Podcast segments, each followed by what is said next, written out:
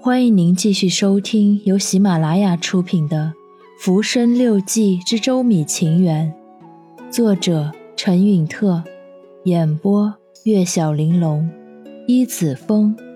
欢迎订阅。第三章，迁居仓米巷后，父在卧楼的匾额上题字“冰箱阁”。取我的名字和相敬如宾的意思。院窄墙高，望不见景致。后面有间香楼，通往藏书之处。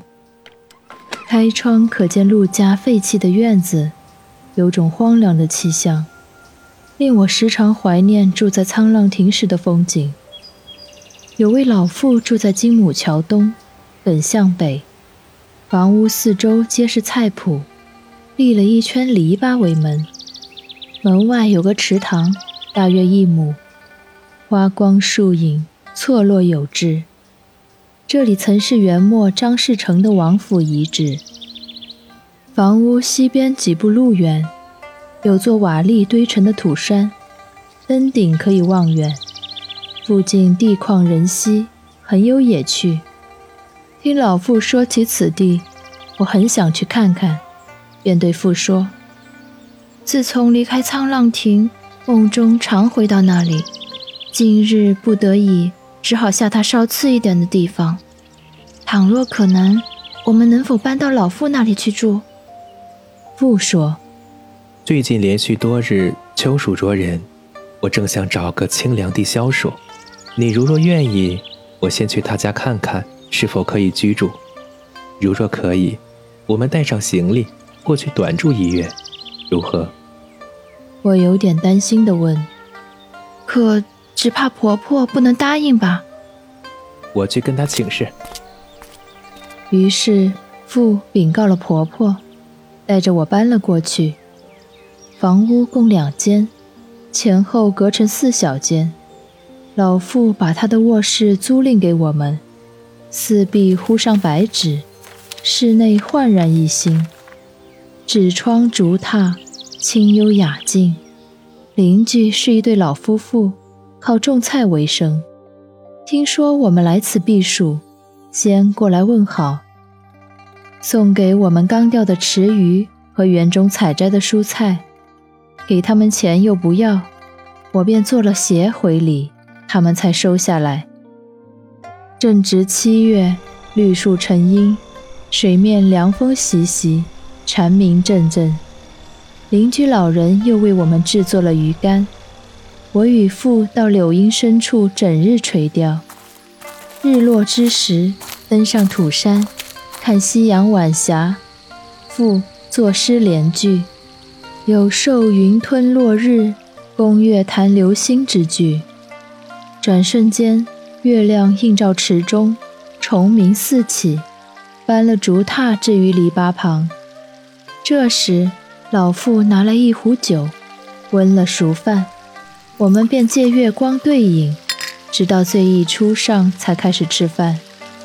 洗完澡后，穿着凉鞋，把着芭蕉扇，在篱笆边坐着躺着，听邻居老人谈起那些因果报应的故事。三更时分才回屋睡觉，全身凉爽惬意，都快忘了自己住在城里。父请邻居老人购买了菊花，沿着篱笆密植。九月花开时，又与父在这住了十天。婆婆也欣然前来，赏菊吃蟹，玩了一整天。我开心地畅想道：“嗯，将来应和你在这盖房子，周围买上十亩菜地，差遣仆人种植果蔬，以供日常开支。你画画，我刺绣。”赚些酒钱，布衣菜饭，快快乐乐过一辈子，不必谋划着出门远游了。父点头，小青羡慕地感叹道：“那样的人间生活真是美好。”我说：“的确如此。我虽未等到那一天，但也曾与夫君在萧爽楼中过了一年半神仙眷侣的生活。待我后面与你细说。”小青说：“好，双眼充满了期待。后来每到秋天，我们夫妇都会去篱笆外赏菊。父习惯摘下菊花插瓶欣赏。我问他，为何不买盆菊放在家中养护？他说，花市上的盆栽吧，多半品种杂乱，缺乏品味，所以不要买盆菊。而且家里面没有花园，不能裸露在地面上种植，只好来这里摘些回去插瓶观赏。那这菊花插瓶有何讲究？选取花朵的数量一单不一双，每瓶只插一种花，而且颜色要一致。花瓶嘛，要选瓶口大的，才能让菊花的枝叶舒展开来。无论是一瓶插五朵、七朵，还是三四十朵。都要使花茎在瓶口聚成一丛，不散漫，不拥挤，不挨着瓶口。这就是人们所说的起拔移景了吧？哼，呵呵，正是。摆放花虫的形态可以让它亭亭玉立，亦可以飞舞横斜，但一定要让花朵参差错落，中间间隔花蕊，叶子不要杂乱，枝条不要僵硬。如果用针固定。就应该把针藏起来，不能从枝条里露出来。说的是瓶口移倾？没错，根据桌子的大小，一张桌子可放三到七瓶花。摆放的时候嘛，要记着参差不齐，而且要相互呼应。在气势形状上呢，要形成一个整体。画面整体的布局呢，全凭插花人的功力。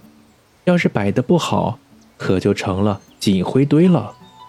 你的插花能表现出花在风晴雨露时的各种姿态，可谓出神入化。但是绘画中有草虫一法，你也可以效仿一下。虫子会动呀，我又固定不了，如何效仿呢？嗯，我倒有一法子，不过担心被说成始作俑者。但说无妨。虫子死后，外壳颜色不变。可以抓些螳螂、鸣蝉、蝴蝶之类的虫子，用针刺死，拿细丝线捆住它们的脖子，系在花草之间，再调整它们的姿势，或抱于花梗，或踏于叶面，跟活的一样，不是很好吗？父听后一拍脑袋，说：“妙啊，就按你说的办。”之后，凡有客人看过这些虫子，无不称赞。除了插花，父对制作盆景情有独钟，喜欢用花朵和石头点缀盆景。种植水仙时没有灵璧石，就用长得像石头的木炭替代。还种过黄芽菜，菜心如玉般洁白，用沙土置于长方形的盒子里，用木炭点缀，黑白分明。还有菖蒲和挽莲。一个在盆碗里长得绿茸茸，惹人喜爱；一个在小杯中亭亭玉立，花朵有酒杯那么大，莲叶只有碗口般小，十分可爱。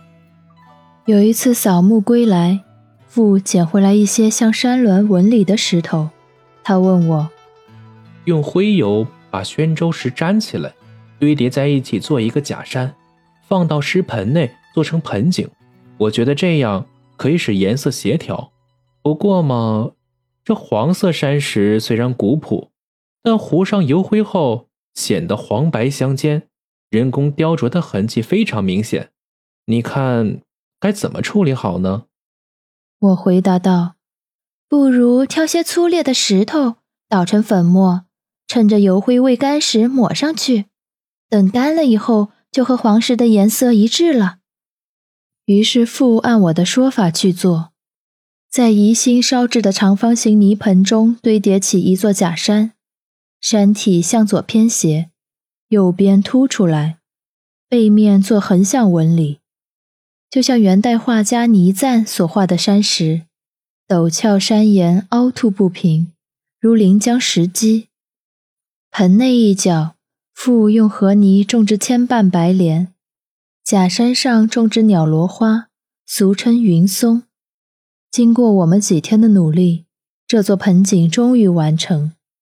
深秋时节，红色的鸟罗花漫山遍野，如藤蔓挂于石壁，白萍也冒出水面，红白相间，神游其中，恍若登临蓬莱仙阁。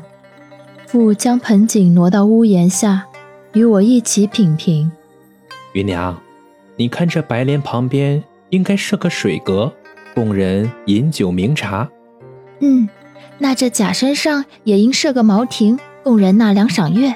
石壁一侧应凿上六个字：“落花流水之间，面向水阁。”山上这里可以登高远眺，风景甚好。你看这里，可以盖屋住人呢。对，那里的水边可以垂钓。就这样一来一回，我们讨论着心中关于山水的构想，就好像要搬过去住一样。一天傍晚，两只小猫争抢食物，从屋檐上掉下来，一下子把盆景和盆架都砸碎了。父连连叹息道：“哎，就这么点小乐趣。”难道也犯了老天爷的忌讳吗？打扫着碎片残土时，我们俩都不禁流泪。父爱花成癖，喜欢修剪盆栽树木。朋友张兰坡临终时送给父一盆河瓣素心兰，这兰花花叶平整舒展，花茎较细，花瓣成色纯粹，是可以栽入花圃的精品兰花。父非常喜爱，视为珍宝。外出时，我便亲自帮他浇水，把它养得花繁叶茂。可惜不到两年，一天早上，它却突然枯萎死去。拔起它的根，根白如玉；再看新芽，也是生机勃勃。我们百思不解。后来回想起前几日有人想要一株此花的分株。被父拒绝后，恐怕是这人故意用开水把兰花烫死了。父极其伤心，发誓以后不再栽种兰花了。兰花之外，父尤爱杜鹃盆景。虽然它没什么香味，但花期长，可供欣赏很久，而且容易修剪。可我一直舍不得大剪，只是把黄叶和枯枝去掉。最后，它没能长成很好的盆栽，其他盆栽也是如此。在进室内焚香也是一种闲适的雅趣。我曾经把沉香、素香等香放进锅里蒸透，然后放在炉子上的铜丝架上慢慢烘烤，那香味不但无烟，还十分优雅。复说供品的供法也有讲究，佛手果忌讳酒后嗅闻。因为酒气一熏容易腐烂，木瓜忌用汗手触摸，否则需用水洗净。只有香橼没什么忌讳，常有人随手拿起贡品来闻，又随手放回，都是些不懂章法的人。本集已播讲完毕，喜欢我的故事记得关注一下，订阅加分享哦，下集再见。